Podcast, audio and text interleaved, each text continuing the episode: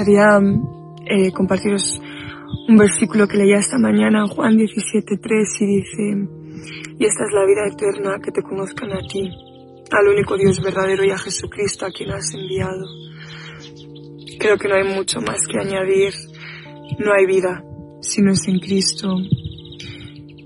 Todo es conforme a Jesucristo y de nada me sirve actuar, pensar, tener una buena intención, querer hacer o deshacer si no es en Cristo Jesús. Y yo quiero eh, tener la vista del águila y poder mirar las cosas eternas, poder mirar las circunstancias y las situaciones mucho más allá y desear y anhelar en mi corazón conocer a Cristo todo el tiempo, porque Él está en todo tiempo, en todas las cosas.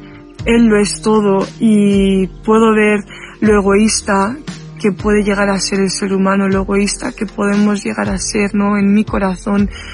Y mm, no quiero permanecer en ese egoísmo, sino que quiero aprender a morir a ello todos los días y conocer a Jesús, ¿no? Poniendo la mirada en lo eterno.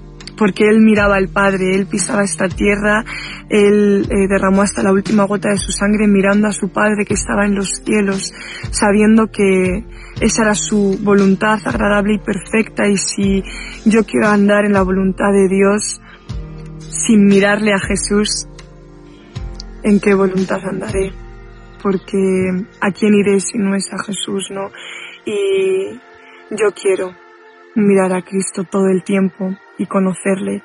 Y es lo que quería compartiros, es lo que Dios me había hablado y espero no que podáis alzar vuestras miradas y desear las cosas eternas, desear a, a, Cristo con un fervor especial, que podamos buscarle su iglesia de una manera diferente, de una manera más íntima, más sincera y derrochando, derramando todo nuestro corazón, todo lo que somos delante de Él, para que Él lo acoja, lo limpie y deseche lo que no, lo que no es agradable y que sea Él en medio nuestro todo el tiempo.